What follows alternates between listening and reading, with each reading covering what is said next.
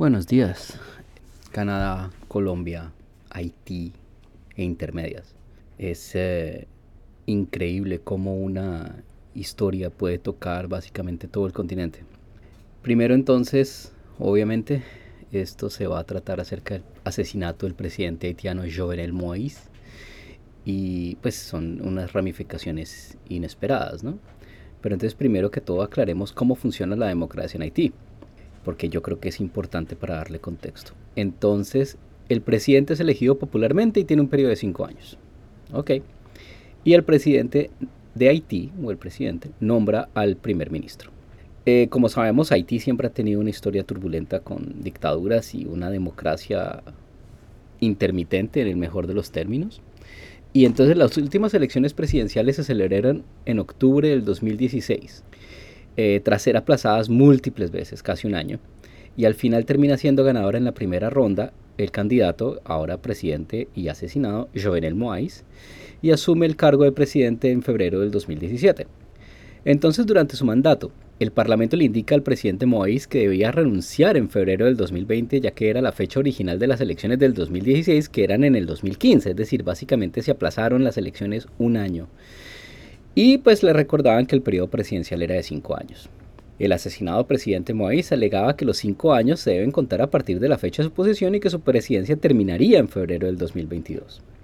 Igualmente, el presidente Moïse estaba proponiendo la reelección presidencial, es decir, instituir la figura de la reelección presidencial en Haití como una idea para darle más estabilidad al Estado haitiano, pero él también aclaró que excluía aplazar su mandato, es decir, es el siguiente presidente quien gozaría de la posibilidad de una reelección.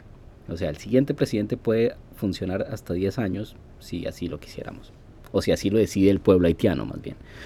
No es que ahora seamos como el innombrable que decide repetir las elecciones en Perú. En fin, cerramos paréntesis. Entonces ahora viene lo interesante. Echemos para atrás un poquito. El 5 de julio se anuncia que el presidente Jovenel Moïse elegiría a Ariel Henry como nuevo primer ministro, reemplazando al actual Claude Joseph. Entonces el, Haitian Times, perdón, el 5 de julio del 2021 dice que el neurosurgeon Ariel Henry will be named as Prime Minister in an upcoming decree per Gazette IT. Dr. Henry will be the seventh Prime Minister in four years the President Jovenel Moïse. Dr. Henry will replace the interim Prime Minister Claude Joseph. Entonces, como vemos, era el séptimo primer ministro en cuatro años. Entonces básicamente Jovenel Moïse los, los hacía rotar cada seis meses, cada... bueno, no importa. Y entonces ese mismo día, cuando se anuncia el posible cambio en el Moniteur, el Moniteur es el diario oficial de la República de Haití, Claude Joseph felicita al doctor Angel Henry por su futuro nombramiento. Je félicite le docteur Angel Henry pour avoir obtenu la confiance du président Moïse Jovenel Jovenel Moïse, faisant choix de lui comme Premier ministre, son sens d'État va assurer le guide dans l'effort pour créer un gouvernement de consensus qui saura adresser les problèmes de l'air, pour créer un gouvernement de consensus qui saura adresser les problèmes à l'air, en particulier la sécurité des élections. Je remercie le président Jovenel Moïse pour la confiance qu'il avait placée en moi pour diriger le gouvernement d'intérim. Je suis reconnaissant de l'ensemble du gouvernement pour la collaboration et le support de chacun.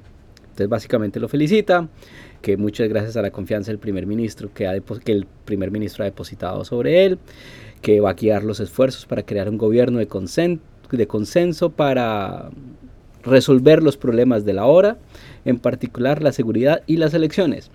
Y pues que le colabora en todo lo que sea, no importa, la típica despedida muy diplomática. Eso fue el 5 de julio. Y como ya es conocido, en la madrugada del 7 de julio, un comando compuesto por 28 personas, dos ciudadanos haitiano-americanos y 26 mercenarios colombianos. ¡Oh, vergüenza! Y ahora viene lo, lo, fascinante, o sea, empieza lo, interesante. El comando es capturado horas después del asalto y todos sus integrantes han sido identificados. Obvio, no se ayudan que, sal, que tengan los pasaportes en la mano. Primera operación encubierta donde todo el mundo carga papeles. Pero bueno, se vio en Venezuela. Esta gente no aprende. Uno de los ciudadanos haitianos americanos igualmente trabajaba para una empresa de seguridad y le prestó temporalmente servicios a la embajada canadiense Port-au-Prince en el 2010. Entonces ahí va la primera conexión. Ante el asesinato, y empezamos con otra conexión más Canadá-Haití, la antigua gobernadora general de Canadá, Michael Jean, ella es una refugiada haitiana que, que fue periodista y logró llegar a ser gobernadora general, la jefe de Estado de Canadá. Entonces clamaba por una investigación independiente ya que ella alegaba que los organismos de seguridad haitianos estarían comprometidos. Yo lo vi en Twitter, ya después lo borró. Pero créanme, ya después ella maneja un silencio muy diplomático. Y ahora viene las preguntas de por qué ha progresado tan rápido la investigación. Es decir, en cuestión de horas ya los tenemos a todos identificados, ya sabe quiénes son, cómo entraron, cómo vinieron, todo. Entonces aquí empieza, empecemos a, a atar cabos, yo sé. El director de la CIA visitó Colombia el 30 de junio para coordinar una misión delicada. Entonces ahí mismo se le paran las antenas a todo el mundo, especialmente a, Maduro en Venezuela, porque dice otra vez no, me van a dar el golpe. Pero bueno, nueve días después el comando asalta la residencia presidencial en el barrio de Pellerin, que queda en las colinas de Port-au-Prince. De la misma forma que ya se identificado a los miembros capturados del comando, se sabe que abordaron un vuelo a Avianca el 4 de junio al balneario de Punta Cana en la República Dominicana, incluso subiendo fotos de las vacaciones, abro y cierro comillas, en medios sociales, y tres días después cruzan la frontera hacia Haití. Ya después está la esposa de una de estas personas arrestadas en Haití que le da la declaración a W Radio, eso lo vimos ayer o lo escuchamos ayer, donde dice, no, a él le ofrecieron un contrato de 3 mil dólares al mes no más preguntas y de paso vacaciones. Ella no va, cosa interesante. Pero bueno, la siguiente cosa interesante es que los ciudadanos colombianos necesitan visa para entrar a Haití.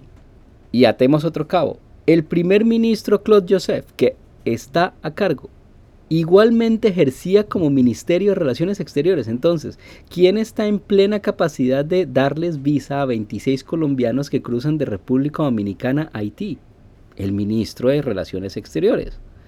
Igualmente apenas sucede este magnicidio del presidente Jovenís Moïse, en República Dominicana hay un accidente de avión, un avión pequeño que viajaba a la frontera de Haití para reforzar la seguridad. Los dominicanos sabían que esto había pasado y lo que estaban tratando era prevenir que el comando reentrara a República Dominicana.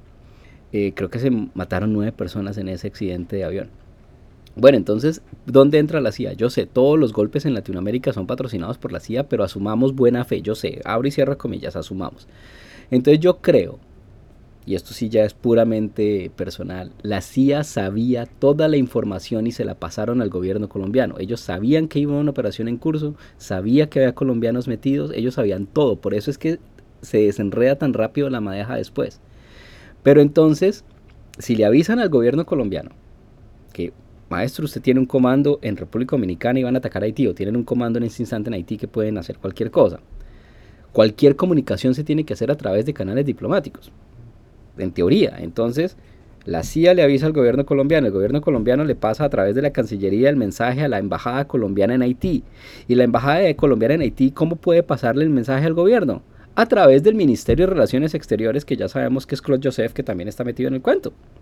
Entonces, por lo tanto, y esta es mi teoría absolutamente personal, pero es que encaja, Claude Joseph está en la posición perfecta para aprobar visas de entrada, tomarse el poder ya que sabía que iba a ser reemplazado inminentemente y delatar a todo el comando como tan rápido como sea posible.